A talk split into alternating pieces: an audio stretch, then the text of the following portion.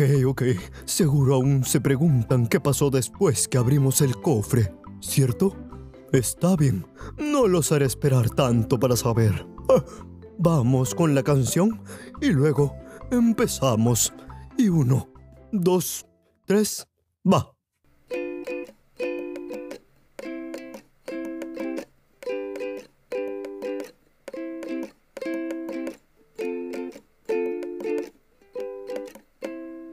Las aventuras de Rimbalú.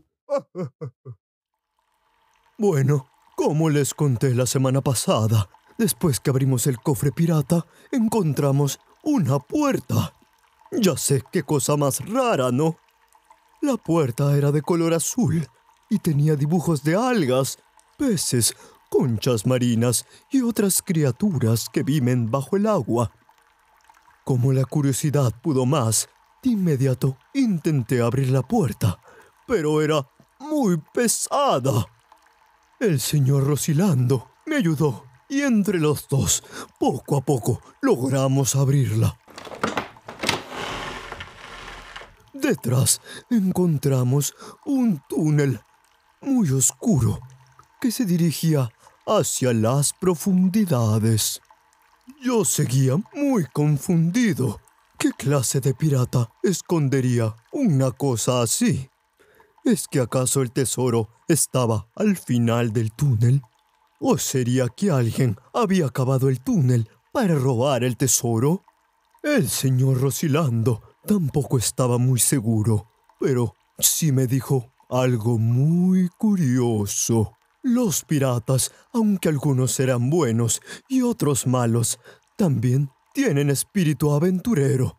Y no hay mayor tesoro para un aventurero, pues que la aventura. Quizás ese túnel los llevaría a la aventura más grande de todas. Eso me emocionó muchísimo. ¿Qué podría ser lo que había al fondo? ¿Qué criaturas nos encontraríamos? Pues era momento de averiguarlo. Mi amigo y yo Decidimos bajar. Atamos un extremo de una soga a una roca enorme que había cerca y empezamos a descender, alumbrando con nuestra linterna. Bajamos muchísimo hasta que empezamos a ver una luz a lo lejos. Sin embargo, justo en ese momento, se nos acabó la soga. No sabíamos qué hacer. Bajar más podía ser muy arriesgado, pero los dos estábamos convencidos de que al fondo encontraríamos algo maravilloso. Lo sentíamos en la panza. Ah, aunque también podía ser que hace un buen rato que no habíamos comido nada. Ah, ah. En fin, ambos soltamos la soga y empezamos a gritar muy fuerte mientras caíamos. ¡Ah! Entonces nos dimos cuenta que el túnel era como un tobogán. Ah, así que dejamos de gritar del susto y empezamos a gritar de emoción. ¡Yeah! Nos acercábamos más y más hacia la luz hasta que por fin salimos del túnel. Y ¡wush! ¡Ah! ¡Vaya sorpresa! Estábamos debajo del mar. El túnel se había terminado, pero el tobogán seguía, solo que ahora de un material más resbaladizo y transparente, como hecho de burbuja. Como era transparente, podíamos ver todo el fondo del océano, los corales, algas y peces, montones y montones de peces de todo tipo. Seguimos bajando hasta que vimos dónde terminaba el tobogán. Era una burbuja más grande y dentro había una cabaña. Era una casita de madera, con dos ventanas y una chimenea. Pero en lugar de salir humo, salían más burbujas. Aunque estas tenían diferentes formas, no eran todas redondas. Algunas eran cuadradas, otras triangulares, incluso habían unas con forma de estrella. Finalmente llegamos hasta donde estaba la cabaña. Y por supuesto, hicimos lo único que se puede hacer cuando estás enfrente de la casa de alguien. Tocar la puerta. ¡Ah! Yo estaba seguro que la que vivía ahí era una sirena. Al fin y al cabo, estábamos debajo del agua. ¿Quién más podría ser? Pero, en su lugar, nos abrió una anciana. Sí, era una mujer muy viejita, la más viejita que hubiera visto nunca. Tenía un bastón decorado con conchas marinas, un vestido verde brillante, y en su cabello había un par de estrellas de mar. Lamentablemente, tenía zapatos, así que no podía ser una sirena, aunque sus zapatos igual eran muy bonitos de color celeste y con unos lazos azules. La anciana se sorprendió mucho de vernos. Nos dijo que nadie había venido de visita en más de 40 años. Nosotros le dijimos que nos sentíamos igual. No esperábamos encontrarnos a nadie viviendo en el fondo del mar, excepto a las sirenas, pero, claro, ella no era una sirena. La señora nos invitó a pasar y nos dijo que las sirenas vivían más al fondo del mar, pero que en esos días ya no solían subir a la superficie debido a la gran cantidad de barcos que había. El ruido de los barcos y las redes de los pescadores las asustaban mucho, así que habían preferido irse a vivir a donde no pudieran verlas. La mujer se sobresaltó de pronto y nos pidió disculpas.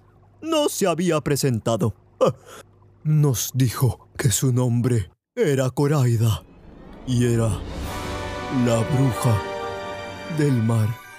Yo me asusté por un momento, pues creía que las brujas eran malvadas. Pero Rosilando me explicó que no todas las son. A algunas brujas les gusta ayudar a las personas y sobre todo a los aventureros de buen corazón.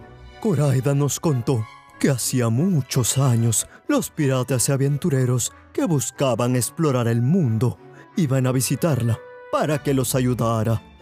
Pero desde hacía varios años nadie había pasado por ahí. Ella nos pidió que le contáramos alguna de nuestras hazañas. El señor Rosilando me permitió empezar Así que le conté sobre mis aventuras, sobre el pueblo que había visitado y la niña con la lúcuma. Luego de cómo conocí a mi amigo el cóndor, de nuestro viaje al Palacio de las Aves y de cómo había conocido a la mujer de la luna gracias a la reina de las aves. Sin embargo, cuando llegué a la historia del dragón del gran río y le conté de cómo su hermano nos había atacado. Coraida puso cara de preocupación. Le dije que podía estar tranquila, que al final todo había salido bien, pero me respondió que su preocupación se debía a otra cosa. Resulta que hace muchísimo, muchísimo tiempo, un aventurero le había encomendado dos cajas de música para los hijos del rey de los dragones. Cajas mágicas que tocaran la música más bella de todas.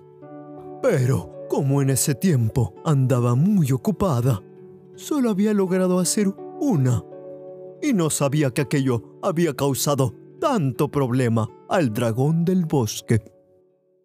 Rosilando y yo nos pusimos un poco tristes porque la bruja realmente se veía muy preocupada. Entonces pensé que quizás si ella hiciera otra caja de música, ahora podríamos llevársela al dragón del bosque. Así, ella estaría más tranquila. Pero, además, así también recuperaría el violín del capitán. Ah, porque si recuerdan, él había tenido que darle su violín al dragón para que no nos atacara. Le propuse esta idea a Coraida, pero ella no parecía sentirse menos preocupada, pues Según nos dijo, para hacer otra caja así necesitaría algunos ingredientes muy difíciles de hallar. Yo le respondí que realmente podíamos hacerlo, pues también era nuestro deber como exploradores ayudar a quien lo necesitara, así como ella había ayudado a tantas otras personas. La bruja se puso más que contenta. De hecho, se puso a dar saltitos de alegría y empezó a tirar lucecitas de sus manos. ¡Ah! De pronto, ya no se veía tan viejita. Esa noche, después de comer la fruta que habíamos traído de la superficie, nos fuimos a descansar. Mientras me dormía, me quedé pensando en qué grandes aventuras estarían por venir. ¿A dónde iría? ¿A quién conocería? ¿Qué más comería? Ah. Ah. Bueno, bueno. Hablando de sueños, viajes y comida, me ha dado ganas de dormir. Creo que esto será todo por ahora, pero pronto les contaré más de mis viajes. Pero antes, recuerden, las aventuras nos aguardan en el mundo que está allá afuera, en el exterior. Aunque por ahora, buenas noches a todos y tengan fantásticos sueños. Sonos Media.